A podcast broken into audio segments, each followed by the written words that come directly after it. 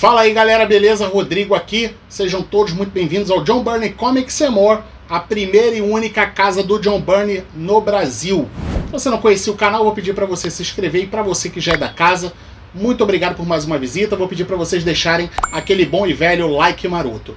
Hoje nós vamos falar sobre a Tropa Alpha e esse assunto, inclusive, que eu vou abordar hoje está no meu livro John Burney, o Gênio Indomável, capítulo da Tropa Alpha, página 168 do meu livro John Burney, o Gênio Indomável. Se você não adquiriu a sua cópia, a partir de 7 de janeiro de 2022, vamos ter a segunda edição de John Burney, o Gênio Indomável. Entre em contato comigo pelo e-mail que está aparecendo na tela e também que está na descrição desse vídeo. Não fica de fora uma narrativa em ordem cronológica sobre a vida, a trajetória, os trabalhos do John Byrne. São 520 páginas, miolo em preto e branco, várias artes, é, várias artes originais do John Byrne. Tem colaboração do Mário Luiz Barroso, do Levi Trindade, do Chris Ryle, agente do John Byrne, e o prefácio do mestre J.P. Martins. Então vamos falar sobre Tropa Alpha. O John Burney, que é o criador da Tropa Alpha, ele idealizou a Tropa Alpha para ser coadjuvante das histórias dos X-Men e acabou caindo no gosto dos fãs. E na época, o, a Marvel, que não é boba nem nada, gostou da Tropa Alpha e quis fazer um título próprio da Tropa Alpha. O editor-chefe na época era o Jim Shooter, que era desafeto do John Byrne.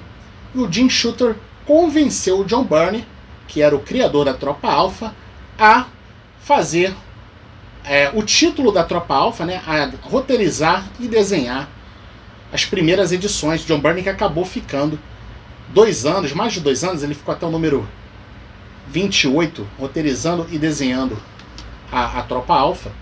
A contragosto, porque o John Byrne, na cabeça do John Byrne, a Tropa Alpha era apenas um grupo coadjuvante. Ele, o John Byrne ele gostava de trabalhar com os personagens clássicos da Marvel, os personagens que ele já conhecia. E aquela criação dele, embora fosse uma criação dele, ele não tinha apego àqueles personagens. Mas os personagens tinham caído no gosto popular. E o Jim Shooter obrigou o John Byrne, né? Fez aquele processo de convencimento para o John Byrne é, trabalhar com mais esse título. Mais uma grana para o John Byrne também. E aí o John Byrne decidiu aceitar essa empreitada, porém nos termos dele, já que ele seria obrigado a fazer o título da Tropa Alpha, ele então queria liberdade para fazer o que ele fizesse. E aí a gente está falando de 1983. Então, se hoje assuntos como é, diversidade, né, pautas LGBTQIA, e, enfim, lacração, tudo isso que a gente vê nas redes sociais, todos esses, todos esses termos, o John Byrne ele já fez o processo de inclusão já na década de 80, sem levantar nenhuma bandeira e sem fazer nenhuma, nenhum alarde. Porque se nós formos observar, vamos lá, vejam bem, John Byrne incluiu na tropa alfa o Xamã, que era um personagem indígena, que por si só já faz parte de uma minoria.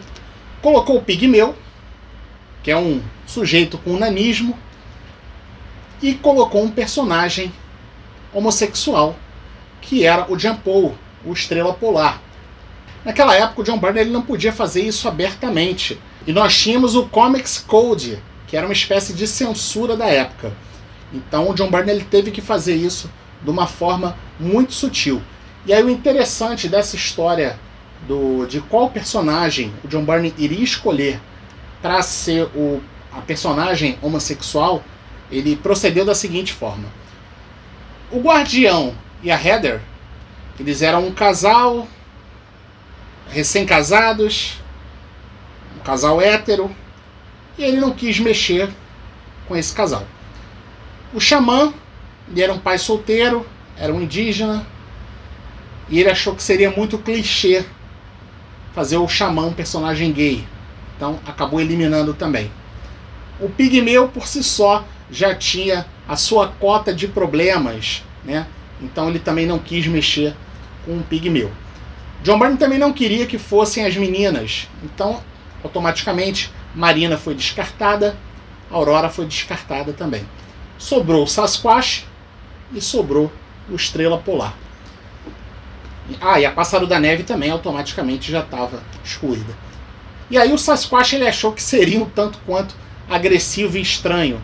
E aí acabou é, o papel da personagem homossexual acabou sobrando para o Estrela Polar.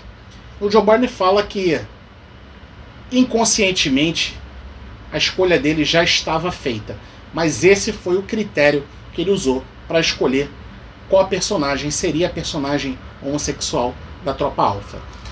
E os personagens é, acabaram, como eu já falei já no início do vídeo, acabaram caindo no, no gosto popular. A Tropa Alpha fez bastante sucesso. O John Byrne, depois que ele parou de, de trabalhar no título da Tropa Alpha, John Byrne conta, já contou em entrevistas, que ele nunca mais leu nada da Tropa Alpha. E aí, como a gente bem sabe, o, o nível do, do título acabou caindo. Bom, galera, então essa foi mais uma história que está em John Byrne, O Gênio Indomável. Se você não adquiriu a sua cópia, entre em contato comigo pelo e-mail. Se você já adquiriu, muito obrigado pelo seu apoio. Lembrando que, acho que eu comentei que essa história da Tropa Alpha, né, o capítulo da Tropa Alpha está na, está na página 168 e a página 148, certo? Se você não é inscrito do John Byrne Comics More, eu vou pedir para você se inscrever. Vou pedir para vocês deixarem aquele like maroto, lembrando que John Byrne Comics More, a primeira e única igreja do John Byrne, o primeiro e único canal dos verdadeiros fãs de John Byrne. Você escutar qualquer coisa diferente é mimimi, é conversa fiada. Um abraço, até o próximo, valeu, fui.